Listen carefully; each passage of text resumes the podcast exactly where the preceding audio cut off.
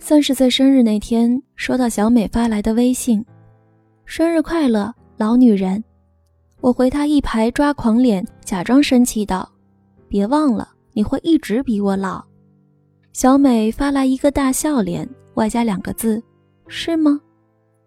我还没想好该怎么回，她又来了一句：“我数学不好，你不要骗我。”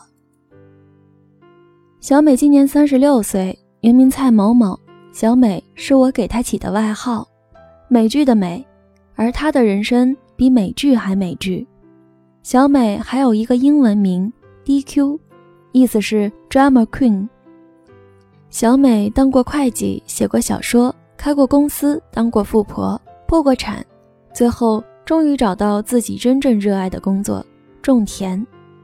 于是，二零一二年把帝都的房子卖了，去云南承包了块地。一直种到现在。当初多数朋友都觉得他疯了，少数朋友夸他勇气可嘉。对前者，他说：“你觉得我疯了这事儿跟我有关系吗？那是你的问题吧。”对后者，他说：“这有什么勇气不勇气的？违背自己内心的事才需要勇气吧？做自己想做的事，只是本性使然。你看到红烧肉很香，就掏钱买来吃，这算是勇气吗？”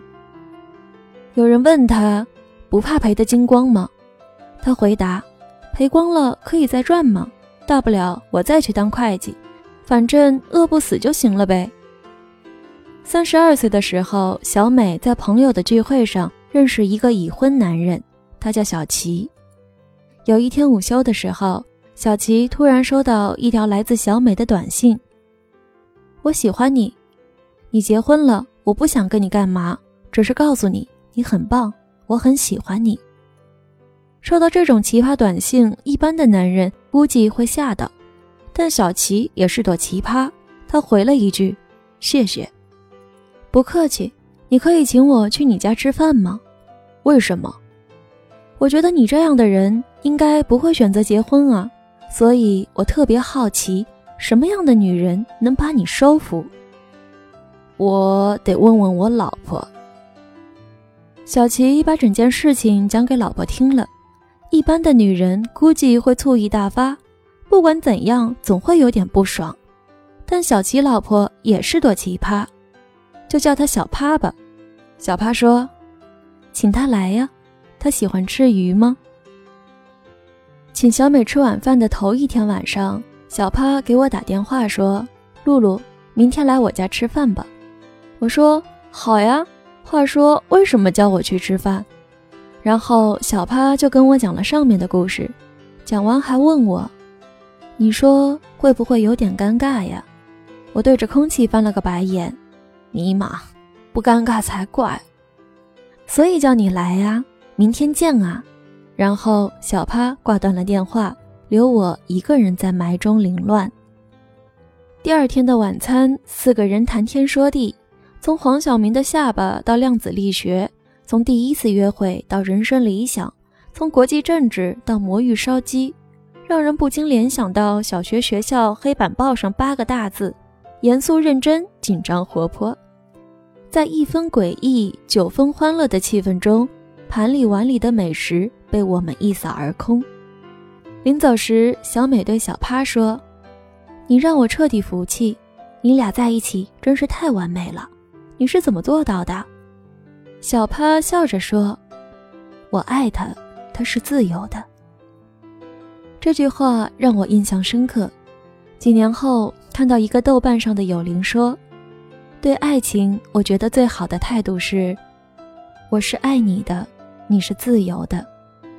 但很遗憾，大多数人的态度是，我是爱你的，你是我的，甚至有些人只有。”你是我的的观念，这就是爱情里那些多疑、防备、算计、嫉妒，以及随之而来的挑衅、争吵、报复、背叛，最终只有失望、痛苦、疲惫、怨恨乃至绝望的原因。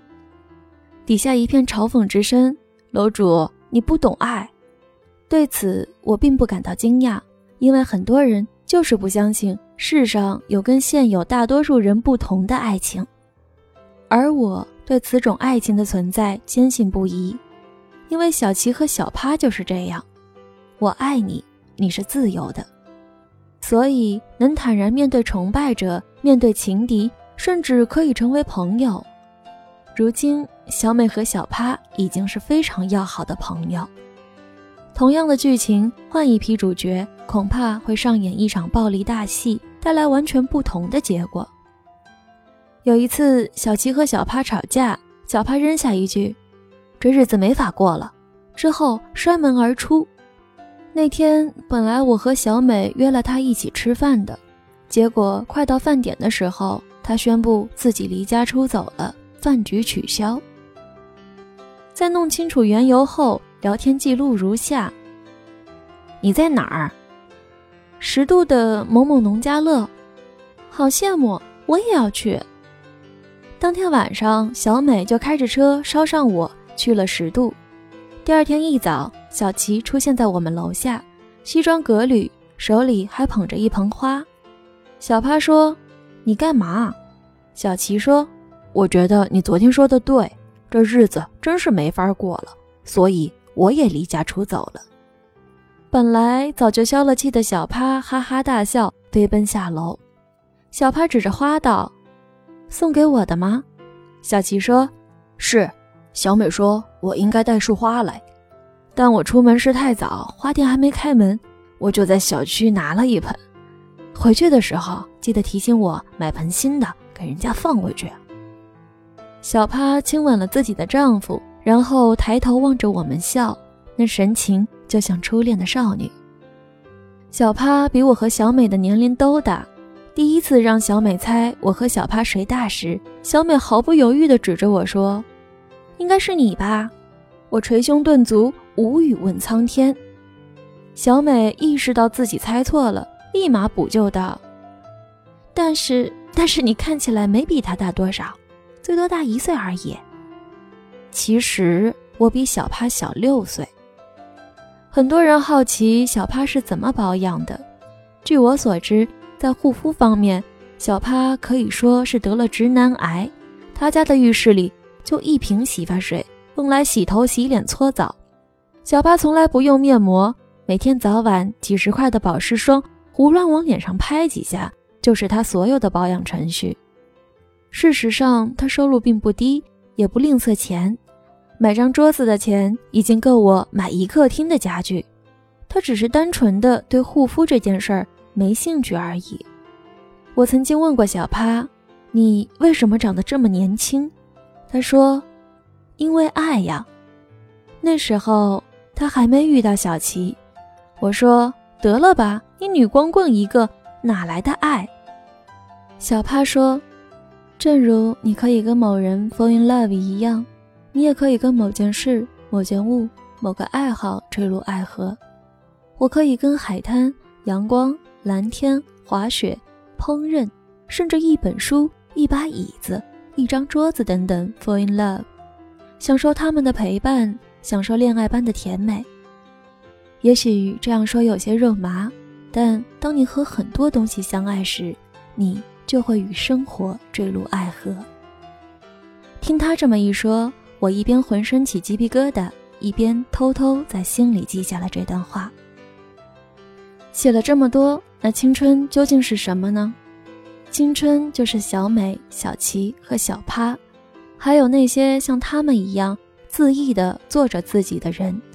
对他们来说，年龄只是个数学概念，而且他们往往数学不好，彻底忽略自己的年龄。他们永远不会对自己说。多少岁了？我应该或不应该怎样怎样？他们的字典里，凡事只有两种分类：想做的和不想做的。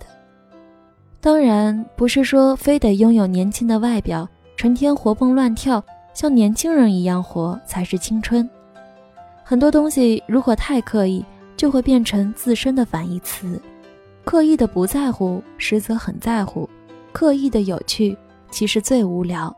刻意的自信其实是种自卑，刻意追求年轻，再多的肉毒素也藏不住脸上的衰老。只有年轻的灵魂骗不了人，年轻的灵魂懂得让躯体去做自己喜欢的事儿。就算你喜欢的事是养鸟、打太极、跳广场舞这些被贴有中老年爱好标签的东西，只要你可以乐在其中，那也是永葆青春。青春不是一段时间，而是一种态度。对有些人来说，青春从来没有来过；而对另一些人来说，青春从不曾离去。